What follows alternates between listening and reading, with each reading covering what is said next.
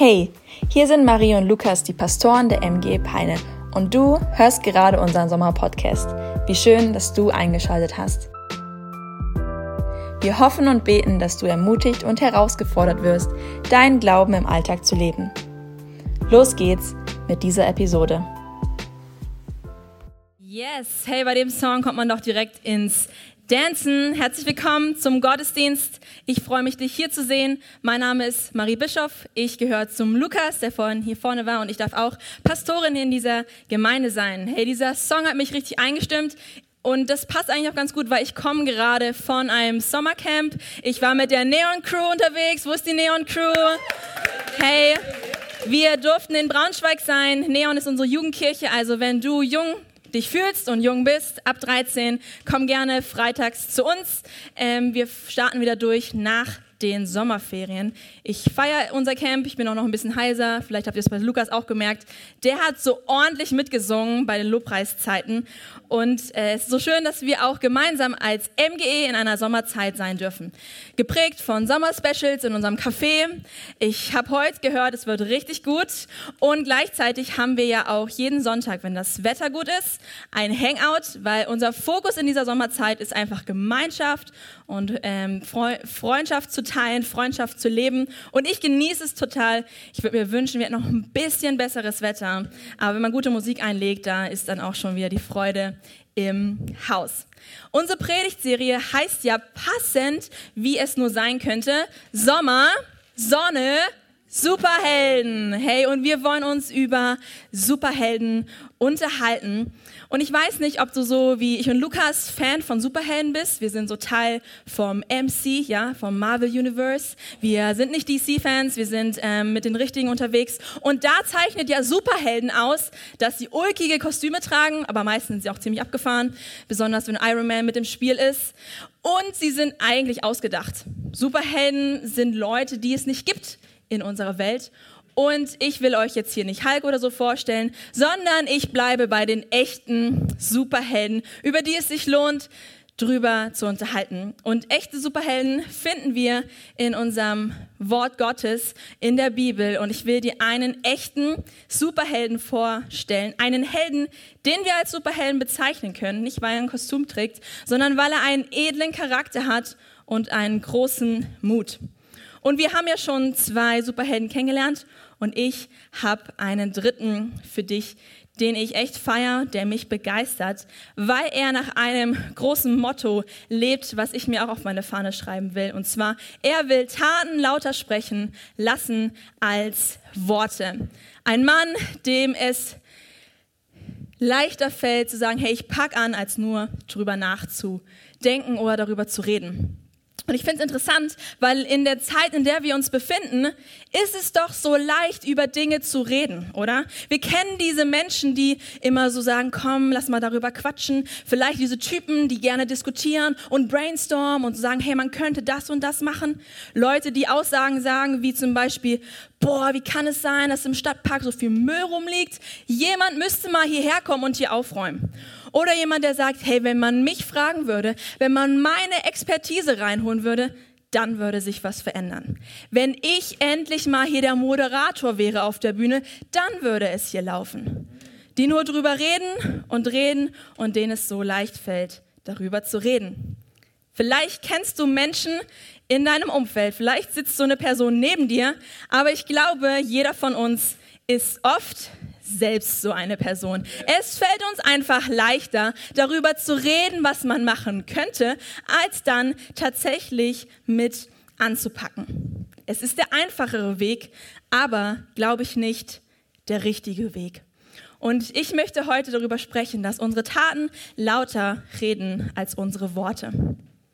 Eine Sache, die nicht modern ist und erst jetzt in der neuen Zeit mit der neuen Generation vielleicht gekommen ist, sondern die schon immer eine Herausforderung war. Und Jakobus aus dem Neuen Testament, aus dem zweiten Teil der Bibel, der hat das schon relativ früh geblickt und deswegen haut er eine Aussage raus, die in der Kirchengeschichte echt oft kritisiert wurde, weil man sich gedacht hat, was, was will der eigentlich? Vielleicht genau, weil sie sich angesprochen gefühlt haben. Und in Jakobus 1,22 steht, Seid aber Täter des Wortes und nicht Hörer allein, sonst betrügt ihr euch selbst. Er spricht einen Weckruf ra raus und sagt, kommt heraus aus der Theorie, aus dem wir reden nur hin zum, wir packen mit an und wir kommen in die Praxis. Es ist ein Weckruf für uns, dass unsere Taten lauter sprechen sollen als Worte. Und mein Held, den ich euch heute mitgebracht habe, ist so ein Typ, der gesagt hat, ich möchte mit anpacken. Ich will etwas tun und nicht nur drüber reden. Und sein Name ist Nehemia. Sag mal Nehemia. Nehemia. Nehemia. Ja, vielleicht kennst du so ein paar Leute, aber Nehemia ist dir nicht so geläufig. Umso besser, dass du heute hier bist. Ich erwarte, dass Gott dich ermutigt, dass Gott dich herausfordert, echt Taten lauter sprechen lässt als Worte. Und dass wir an seinem Leben sehen können, wie wir es schaffen, aus unserer Bequemlichkeit, in der wir über Dinge reden, hinkommen, uns in Bewegung zu setzen und etwas für Gott zu bewegen. Lass uns gemeinsam unsere Augen zumachen und sprich du doch einfach dein Gebet und sag, hey Gott, sprich du heute zu mir und ich bete von hier vorne. Gott, ich will beten, dass du heute zu unserem Herzen sprichst, dass wir bewegt sind von dem, was Nehemiah auszeichnet und dass wir angespornt werden, wirklich so einen Superhelden-Lifestyle anfangen zu leben. Er ermutige uns und gebrauche mich und meine Worte, um dich groß zu machen an diesem Sonntag. Amen. Amen. So, wer ist denn jetzt dieser Nehemiah? Vielleicht kennst du David, das ist schon mal cool, oder auch Mose. Und ich werde dir einfach ein bisschen was zu Nehemiah geben, weil es ist vielleicht nicht so der typische Mann, dem man so oft begegnet. Und ähm, ich nehme dich einfach mal hinein. Über Nehemiah gibt es in der Bibel ein ganzes Buch. Besser gesagt, es ist eine Biografie. Also für alle Leute, die gerne Biografien lesen. Nehemiah wäre doch mal ein cooles Buch. Hast du vielleicht sogar schon im Regal, weil deine Bibel ähm, irgendwo steht. Schau da gerne mal rein. Es ist eine Biografie über ihn, weil er Teile des Buches in der Ich-Form schreibt. Und wir erfahren richtig viele gute Sachen. Aber was war gerade bei Nehemia in seinem Umfeld los? Also Israel war in einer sehr interessanten Situation, denn es gab vor einer Zeit einen sehr, sehr mächtigen König. Und dieser König hatte ein sehr, sehr mächtiges Heer. Ja, der war gut aufgestellt mit Soldaten und Kriegsführern. Und dieser König hieß Nebukadnezar. Und Nebukadnezar, der war echt der wollte der König sein. Er wollte echt zeigen, dass er der Herr ist. Und er hatte sich auf die Fahne geschrieben, ich werde so viel Land einnehmen wie möglich. Ich will mein Reich ausbreiten. Alle Welt soll wissen, wer hier King im, im Haus ist, wer der König ist. Und so hat der König aus Babylon sich überlegt, okay, ich werde einen gewissen Ort einnehmen, um meine Macht zu zeigen und mich über den Gott darüber lustig zu machen. Und zwar die Stadt, Jerusalem, in der in der Zeit damals im Alten Testament sehr viel einfach passiert ist. Dort stand der Tempel und es war für die Juden einfach ein sehr zentraler Ort. Und Nebukadnezar hat diese Dreistigkeit zu sagen, ich mache mich hier lustig und ich über den Gott und ich werde diese Stadt einnehmen. Und sein Herz zieht ein und es schlägt alles kaputt. Jede Häuser, die Stadtmauer, den Tempel. Alles ist kaputt. Und die ganzen Juden, die dort gelebt haben, hat er in Gefangenschaft genommen. Und sie lebten in der Gescham Gefangenschaft in Babylon. Sie wurden entwurzelt, entrissen aus ihrem Zuhause. Sie wurden unterdrückt. Ihr Leben war geprägt von Not, von Trübsal. Alles war komplett zerstört. Aber wir glauben an einen guten Gott, einen Gott, der kämpft und der größer ist. Und er beruft einen Mann, noch nicht Nehemiah. Sein Name ist Serubabel. 50 Jahre danach macht er sich auf und sagt, ich will, die, ich will wieder für Gott dieses Volk ausrichten, ich will es sammeln. Und Juden kommen wieder zurück und er ist ein, Bau, äh, ein Maurer, er zieht den Tempel wieder hoch, stellt diese Stadt wieder her, zumindest in Teilen und es fängt wieder an, das Leben zu kommen. Menschen fangen wieder an, sich auf Gott auszurichten. Und dann kommt Esra. Esra war auch ein treuer Mann, über den hätte man heute auch sprechen können. Und er war jetzt schon 13 Jahre dabei, das Volk wieder auszurichten auf Gott. Und er war dabei, ihnen zu sagen, vertraut Gott, richtet euch aus ähm, und ermutigte das Volk. Und inmitten dieser Zeit, wo Zerubabel schon am Werk war und wo Esra jetzt schon was am Start gelegt hat, lernen wir Nehemia kennen. Du kannst gerne die Kapitel 1 bis 3 in der nächsten Zeit mal durchlesen, weil über die werden wir uns unterhalten. Und Nehemia bekommt Wind davon, was in Jerusalem gerade los ist. Weil nämlich sein Bruder zu ihm kommt und ihm Bericht erstattet, weil Nehemia selbst gar nicht in Jerusalem gelebt hat, sondern sein Bruder gibt ihm Einblick und sagt, was da los ist. Es ist sozusagen die antike Tagesschau, die dir berichtet, was gerade so in der Welt los ist, nur dass du halt auch noch mit der Person verwandt bist. Und er erzählt ihm, Nehemiah, es ist schon echt krass, es sind so viele Juden zurückgekommen und der Tempel, der steht auch. Es ist da schon so ein florierendes Leben und trotzdem geht es den Leuten da nicht gut. Sie leben weiterhin in Bedrückung, in Not und in Sorge. Weißt du, was das Schlimmste ist? Diese Stadt hat immer noch nicht ihre Stadtmauer. Sie sind immer noch schutzlos ausgeliefert von den Feinden, die drumherum stehen. 50 Jahre Serubabel, 13 Jahre, Jahre Esra, aber immer noch steht keine Schutzmauer, keine Stadtmauer. Und Nehemiah ist schockiert. Zum einen freut er sich vielleicht darüber, dass da schon was am Laufen ist, aber zu hören, dass es den Menschen dort immer noch nicht gut ist, dass sie immer noch ge gefangen sind und sich solche Sorgen machen müssen, dass jemand kommen könnte und dass sie alles wieder kaputt macht. Er hört hin und ist bedrückt davon, wie es dieser Stadt geht, wie es diesen Menschen geht. Und er hört nicht nur hin, sondern er macht sein Herz auf. Er lässt die Nöte dieser Menschen, die so herausgefordert sind, die in Bedrückung leben, an sein Herz. Und er wird traurig. Er wird traurig darüber, wie es, darüber, wie es darin aussieht. Und an diesem Moment trifft dieser Mann eine Entscheidung.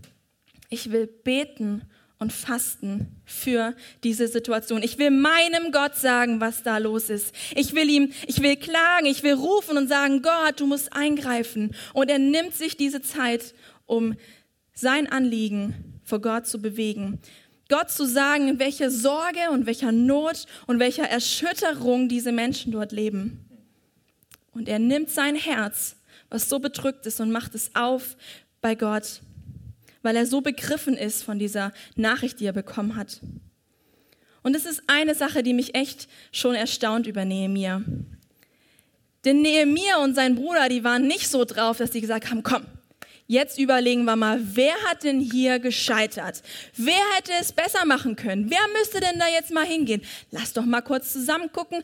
Also Esra, das war ja echt ein Typ. Und Serubabel, warum kriegen die das nicht gebacken? Und die reden nur und reden nur. Nein, Nehemiah entscheidet sich, dass er jetzt schon etwas tun will. Und er entscheidet sich zu beten und zu fasten für die Nöte dieser Stadt.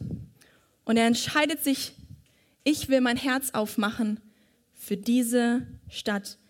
Es soll nicht einfach an mir vorübergehen. Ich will es nicht, ich will nicht kalt davon bleiben, sondern ich will bewegt sein.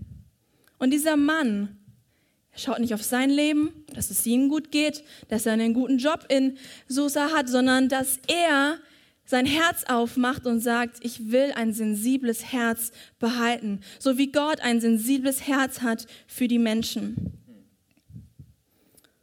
Was für ein Herz, was für einen edlen Charakter hatte Nehemia, ein wahrer Superheld. Und ich habe das gelesen ich ähm, war so bewegt und so betroffen, weil ich gemerkt habe, wie sieht's denn bei mir aus? Bin ich sensibel für die Nöte meiner Stadt? Interessieren mich die Dinge, die hier vorgehen in Peine? Höre ich hin? Mache ich mein Herz auf für das, was die Menschen hier, hier bewegt? Interessiere ich mich für die Dinge, die diese Stadt interessieren? Und vor allem mache ich mein Herz auf? Mache ich mein Herz auf, wenn ich die Zeitung lese, wenn ich vielleicht durch Instagram scrolle, wenn ich irgendwas höre von meinem Nachbarn, der mir was erzählt?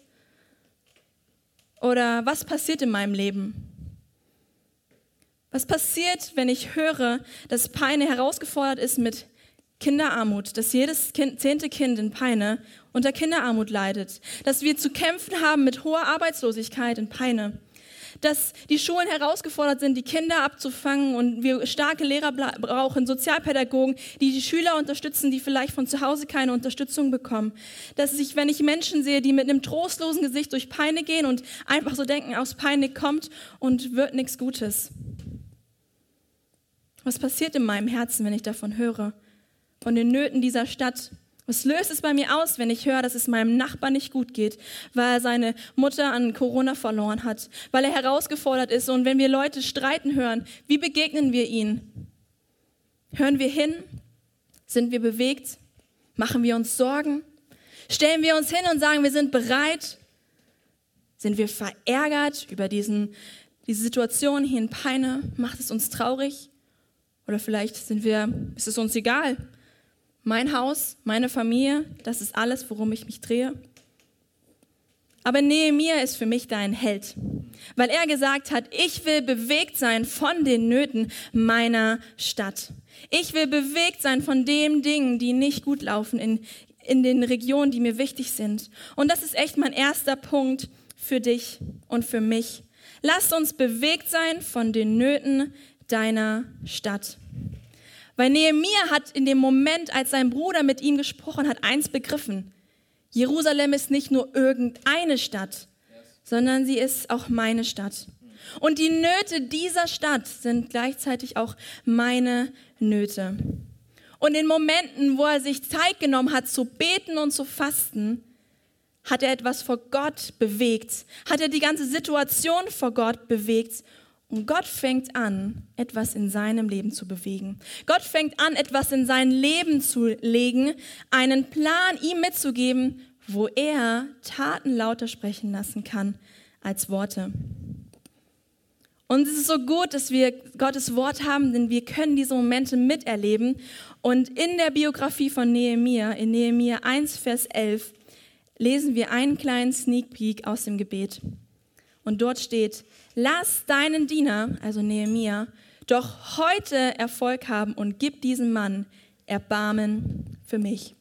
In dem Moment, wo Nehemia sein Herz aufgemacht hat, hat Gott ihm gezeigt, Nehemia, bist du dir bewusst, in was für einer Situation du bist, in welcher Situation ich dich gebrauchen kann? Gott zeigt ihm, dass er Nehemia etwas tun kann. Auch wenn er jetzt gerade nicht in der Stadt ist, er kann etwas tun. Er kann Teil der Lösung sein für diese Not. Er kann einen Unterschied machen dort vor Ort. Und Nehemia merkt, ich möchte Taten lauter sprechen lassen als Worten. Ich selbst will tätig werden. Ich will nicht darüber nachdenken, wer gehen könnte, sondern ich will selber gehen. Ich will mich selber aufmachen. Ich will selbst der Not in dieser Stadt begegnen. Er merkt, dass er von Gott eine Position bekommen hat, die die Situation verändern kann. Vielleicht hast du schon mal Nehemiah gelesen und du kennst seinen Job. Er hatte nämlich den vertrauensvollsten Job, finde ich, den man haben kann in dieser Zeit. Er war von Beruf Mundschenk. Wahrscheinlich ein Beruf, den es nicht mehr gibt. Wenn du Mundschenk in dieser Zeit noch bist, kannst du gerne mal auf mich zukommen. Ich würde da mal ein paar Fragen stellen. Aber dieser Mann war Mundschenk. Also der hat dieses Essen und das Trinken vom König vorher probiert und sein Leben aufs Spiel gesetzt. Denn wenn er gestorben wäre, hat, hätte der König gewusst, okay, den Drink oder das Essen, das nehme ich nicht zu mir, weil dann wäre mein Leben vorbei. So haben nämlich die Leute gedacht, wir müssen den König stürzen. Wie können wir es machen? Ja, der ist sicherlich hungrig und durstig, dann vergiften wir das. Und so kamen Mundschenke ins Spiel, die sich sozusagen wie so ein Soldat mit ihrem Mund vor den König gestellt haben, um alles zu testen, um den König zu beschützen. Und Nehemiah hat diesen Job. Nehemia ist der Mundschenk des Königs, der viel Macht hat und große äh, Entscheidungen treffen kann. Und als er gebetet hat, sagt er, schenk mir heute eine Möglichkeit bei diesem Mann, dass er Erbarmen bei mir hat, Ich will nämlich meine Chance, meine Position nutzen, um die Situation zu verändern. Nehemiah begreift, dass das, was er im Gebet bewegt hat, er jetzt diese Chance und diese Möglichkeit einnehmen will. Dass wenn er wieder an der Seite des Königs steht, wenn er seinen treuen Dienst tut und in dieser Verantwortung steht, will er diese Situation nutzen. Er betet darum, Gott, schenk mir Mut, schenk mir Vertrauen, dass du es machen wirst, schenk mir eine Chance, eine Möglichkeit und ein offenes Ohr bei diesem König. Bei dem König, wo man sich vielleicht nicht so schnell traut, mal eben hinzugehen und es Bürozeiten gibt, sondern bei dem man echt Vertrauen braucht. Und dann, wahrscheinlich hat es Nehemiah überhaupt nicht geschockt, steht der König neben ihn und schaut ihn an und sagt, hey Nehemiah, was ist eigentlich bei dir los? Du siehst aus wie ein Schluck Wasser in der Kurve, du bist so traurig, so kenne ich dich gar nicht. Nehemiah, erzähl doch mal. Und da war die Situation, für die er gebetet hat, für die er geglaubt hat, dass Gott eine Möglichkeit schenken wird und dass Gott Erbarmen bei diesem Mann schenken wird. Und er nutzt diese Situation und erzählt einfach von seinem Herzen. Erzählt dem König, was ihn bedrückt und was ihn bewegt was er nicht aushalten kann. Und er bittet ihn darum, König, bitte lass mich nach Jerusalem gehen. Ich möchte die Lösung für dieses Problem sein. Ich will dorthin gehen, um die Stadtmauer aufzubauen. Lass mich gehen. Nach kurzen Verhandlungen, wie lange wirst du weg sein und so, sagt der König, let's go, Nehemiah, du darfst gehen. Geh und zieh los. Geh nach Jerusalem und baue dort die Mauer auf. Und er ist so straight und klar und einfach voraus und sagt sogar noch, ey, König, kommt vielleicht ein bisschen komisch, aber ich bräuchte noch Einreisepapiere, um da auch gut hinzukommen und vielleicht noch ein paar Lieferscheine, damit ich alle Ressourcen habe, um die Mauer aufzubauen. Und er kriegt einen Daumen hoch und er darf gehen. Nehemiah nutzt seine Situation und stellt sich Gott zur Verfügung, damit Gott in dieser Situation in Jerusalem eine Veränderung bringen kann. Er will sich bereit machen. Er will vielmehr ein Täter der Worte sein als nur ein Hörer alleine. Und er macht sich auf. Beeindruckend, oder? Ein Mann der Worte, ein Mann, der es wirklich anpackt, ein Mann, der sich bewegen, bewegen lässt, der bewegt ist von den Nöten der Stadt. Und dieses Bewegtsein dazu geführt hat, dass er viel mehr sich selber in Bewegung setzen will, dass er den nächsten Schritt gehen will und sagt, ich mache mich auf. Ich will nicht nur darüber reden, sondern ich will anpacken. Ich will alles in Bewegung setzen. Ich rufe Männer zusammen und ich schaue mir das Ganze an und ich will hier mit anpacken. Und tatsächlich macht er das. Er reist los. Er kommt in Jerusalem an und checkt die Lage, guckt so bei Nachts, guckt sich diese Mauer an und merkt so, ach du meine Herren, hey, das antike Tagesschau-Format hat tatsächlich Wahrheit gesprochen. Hier sieht es nicht gut aus. Die Mauer ist eine Katastrophe. Da wartet harte Arbeit auf uns. Aber er weiß, sein Gott kämpft für ihn und seine Hand von Gott war über ihm und hat ihn ermöglicht, mit dem König zu reden. Was soll bei dem Gott nicht möglich sein? Sie werden es schaffen. Und die Männer fangen an zu mauern und zu arbeiten und zu arbeiten und zu arbeiten. Und es kommen Herausforderungen, dass sie sich entscheiden müssen. Die eine Truppe ist bewaffnet und ready, weil da so viele Leute waren, die kritisch geguckt haben. Da waren so diese Haters, die gonna hate. Die waren einfach nur so, ich werde die einfach runtermachen. Was machen die da eigentlich? Und sie haben gesagt, hey, es wird eine Truppe geben, die wird bewaffnet dort stehen und eine andere Truppe wird weiter fleißig mauern und mauern. Weil sie wussten, Gott hat sie hier hingestellt. Gott wird uns hier gebrauchen und Gott hat diesen Weg schon so gut vorbereitet. Er wird mit uns sein. Und in 52 Tagen wurde diese riesengroße und lange Stadtmauer komplett wiederhergestellt weil wir sind gemeinsam besser als einsam. Das haben die Jungs damals auch schon verstanden. Sie haben es geschafft, die Mauer wiederherzustellen. Und es war ein Riesenjubelfest, weil Nehemiah sehen konnte, dass diese Stadt die vorher ja schon wiederhergestellt wurde durch Zerubabel und Esra, neu geschützt war, um jetzt wieder Sicherheit zu erleben, dass da wieder eine neue Einheit der Juden zusammenkommt und dass sie wieder neu anfangen können zu leben, ohne Sorge und ohne Angst. Diese Männer, die da angepackt haben, die Stein für Stein oder Holz auf Holz, wie auch immer man die Mauer gebaut haben, die sind in den Riss getreten für diese Not dieser Stadt. Sie wollten Taten lauter sprechen lassen als Worten, Worte. Und das ist für mich so eine zweite Sache, die ich von Nehemiah mir abschauen will, die mich über Nehemiah so erstaunt, dass er sich seiner Position so bewusst war. Yes und sie genutzt hat, um die Situation zu verändern.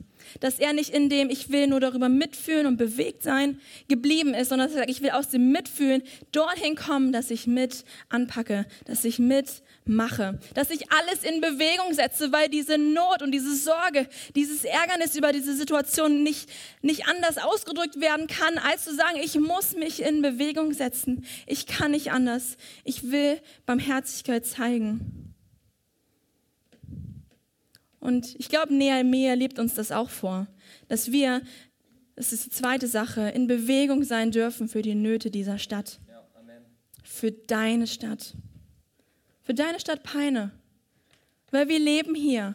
Peine ist nicht nur unsere Postleitzahl, die wir bei Amazon-Paketen draufschreiben. Nein, Peine ist unser Zuhause. Es ist kein Zufall, dass du und ich hier sind, dass du hierher gezogen bist und dass du einen Job hier machst. Das ist kein Zufall. Das ist die Position, die Gott dir gegeben hat, um die Situation zu verändern. Weil Gott seine Hoffnung und Gottes Liebe und Gottes Barmherzigkeit sichtbar werden möchte in 3 und 2, 2, 4 Peine. Es möchte hier sichtbar werden. Und wir als MGE, du als, als Christ in dieser Stadt, du als Zahnarzt, als Kindergärtnerin, als Schülerin, als was weiß ich, äh, ähm, Shopper in Pine City, du darfst Gottes unfassbare Liebe greifbar werden lassen. Du darfst diese unfassbare Liebe, die Gott für die Menschen hat, greifbar werden lassen hier in Peine.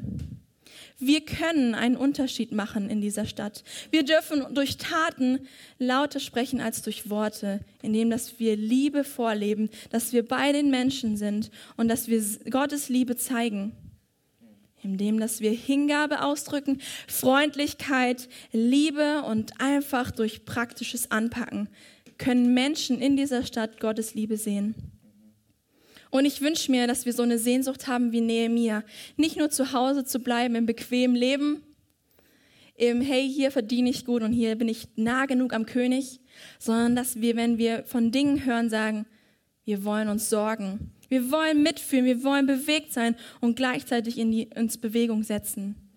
Dass wir sagen, als MGE, als Marie Bischof liebe ich diese Stadt und ich will mich für diese Stadt sorgen, weil Gott diese Welt liebt und weil Gott diese Stadt liebt. Und er liebt und er sieht jeden einzelnen Schüler. Er sieht die alleinerziehende Mutter, er sieht den Arbeitslosen und die Familien in deiner Nachbarschaft, den Schulleiter in Peine, die neu zugezogenen Nachbarn, den vergessenen Bäcker im Dorf, den freundlichen Busfahrer von 505, die Witwe, den Blumenladen auf dem Marktplatz, das Kind am Spielplatz in Ottos Hof, dein Arbeitgeber und deinen unfreundlichen Mitarbeiter. Gott sieht sie. Und Gott liebt sie. Gott liebt nicht nur 3, 1, 2, 2, 4 Peine. Gott ist gekommen und hat seinen Sohn gesandt, weil er diese Welt liebt. Denn so sehr hat Gott die Welt geliebt, dass er seinen einzigen Sohn gab, damit jeder, der an ihn glaubt, nicht verloren geht. Was siehst du, wenn du Gott siehst, äh, wenn du Peine siehst? Wen siehst du? Wen hast du auf dem Radar? Und bist du bewegt von den Nöten dieser Stadt? Und vor allem setzt du dich in Bewegung für diese Stadt. Ich will dir erzählen, was passiert ist in den fünf Tagen des Gebets beim Lukas und mir. Wir haben uns ja vor kurzem Zeit genommen, um fünf Tage zu beten und zu fasten. Und in dem Booklet hast du vielleicht auch mitbekommen, dass wir einen Tag gebetet haben für die Stadt Peine, für die Nöte und für die Menschen, die wir hier kennenlernen. Und in der Morgen- und in der Abendsession haben wir auch immer Raum gegeben, um unsere Ohren aufzumachen für das, was Gott sagt. Wo Gott ganz, pro, äh, ganz prophetisch und direkt in Lebenssituationen spricht. Und Gott hat zu uns als Kirche echt viel gesprochen. Er hat viel bewegt und uns herausgefordert, dass wir einen Unterschied machen können hier in den Leben der Menschen. Und er hat nicht nur für die MGE Dinge mitgehabt, sondern auch für Lukas und für mich. Und wir haben gemerkt, wow, das kann doch nicht sein. Wie kann es sein, dass Peine mit solchen Dingen herausgefordert ist? Und wir waren so bewegt und so betroffen von, von Kindern in der Stadt, von Nöten, die wir mitbekommen, von Sachen, die wir auf einmal in der Zeitung lesen, der ganzen Kriminalität und fehlenden Wohnungen, Sachen, die Leute sich nicht leisten können, Scheidungsraten. Und wir waren echt getroffen und wir haben gedacht, hey, wir sind hier. Wir leben, ich und Lukas leben in der Oststadt. Wir sind da positioniert, um die Situation zu verändern. Und wir wollten nicht dort stehen bleiben und sagen, oh ja, im Herzen sind bewegt, sondern wir wollten uns in Bewegung setzen. Und durch diese Tage ist etwas in unserem Leben gewachsen, was den Namen bekommen hat, Surf Days, dienende Tage.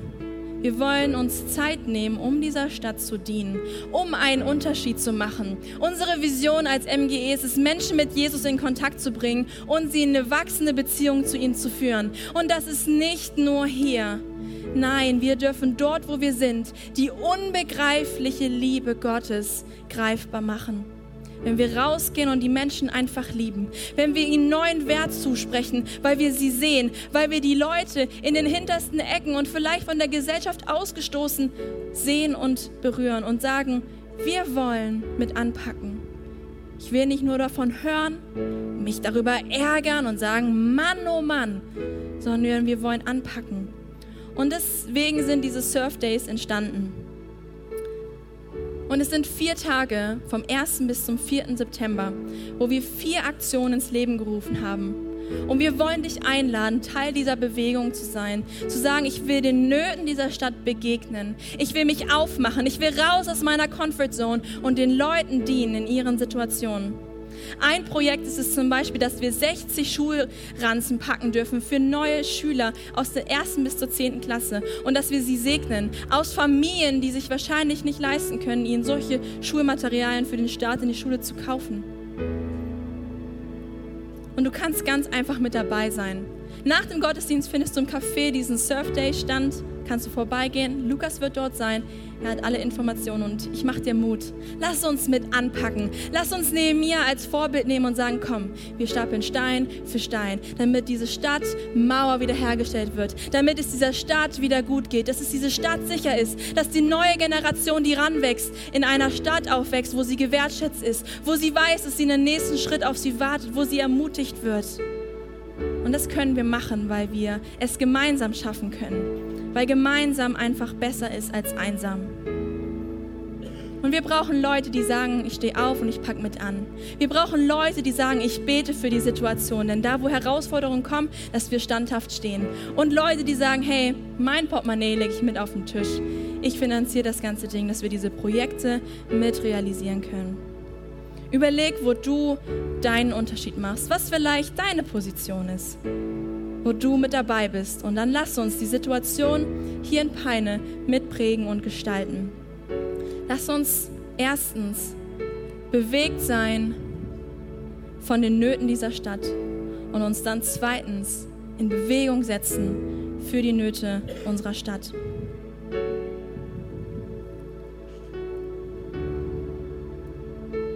Nehemiah hat uns vorgelebt, was es heißt, einen Unterschied für eine Stadt in Jerusalem zu machen.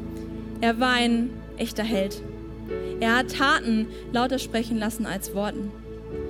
Aber ich habe einen anderen Mann noch kennengelernt, der das nicht nur für eine Stadt gemacht hat, sondern für die ganze Welt.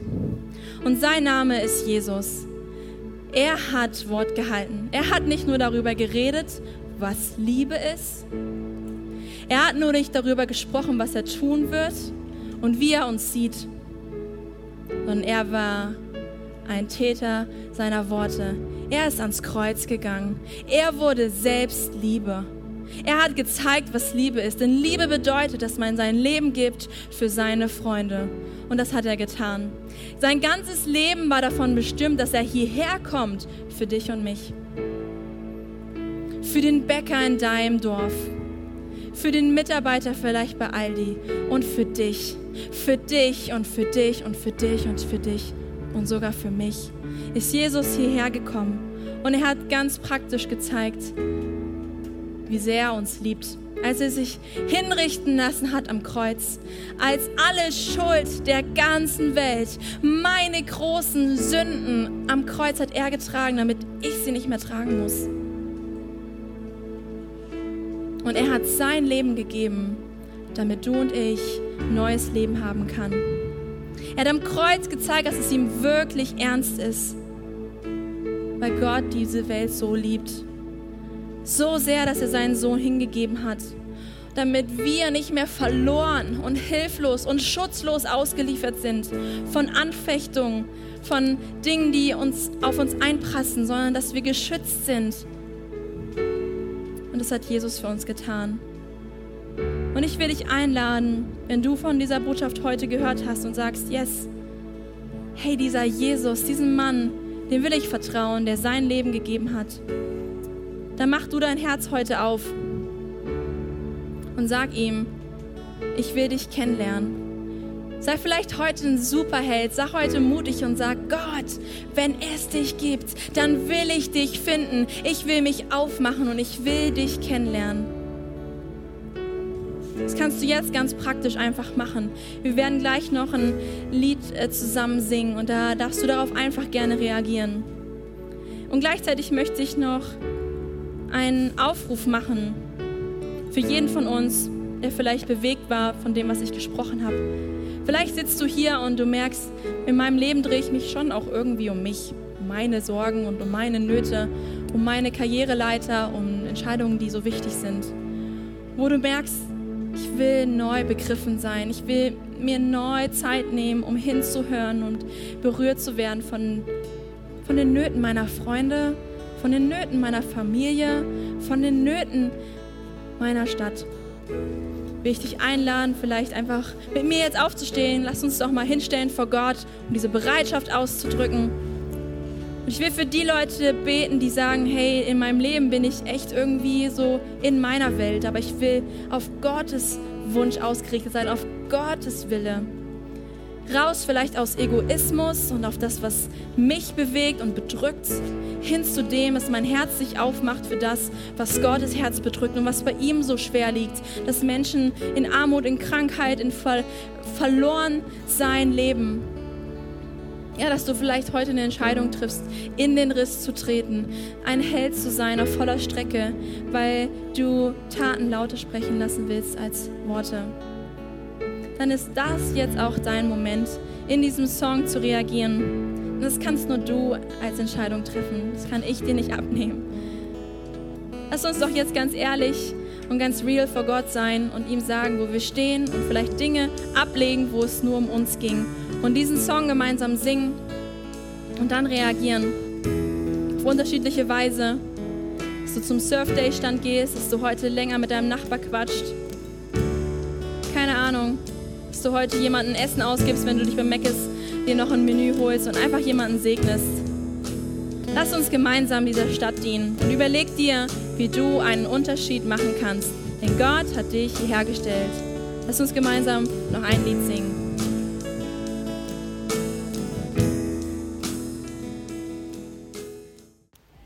Was für eine starke Predigt. Danke, dass du mit dabei warst. Für weitere Predigten kannst du uns einfach auf unserem YouTube-Channel folgen, und zwar bei MGE Peine. Wenn du uns besser kennenlernen möchtest und immer über die aktuellen Infos, Events und Gottesdienste informiert sein möchtest, dann kannst du dich auf unserer Website ganz einfach für unseren Newsletter anmelden. Wir würden uns freuen, von dir zu hören. Gottes Segen und bis nächsten Sonntag.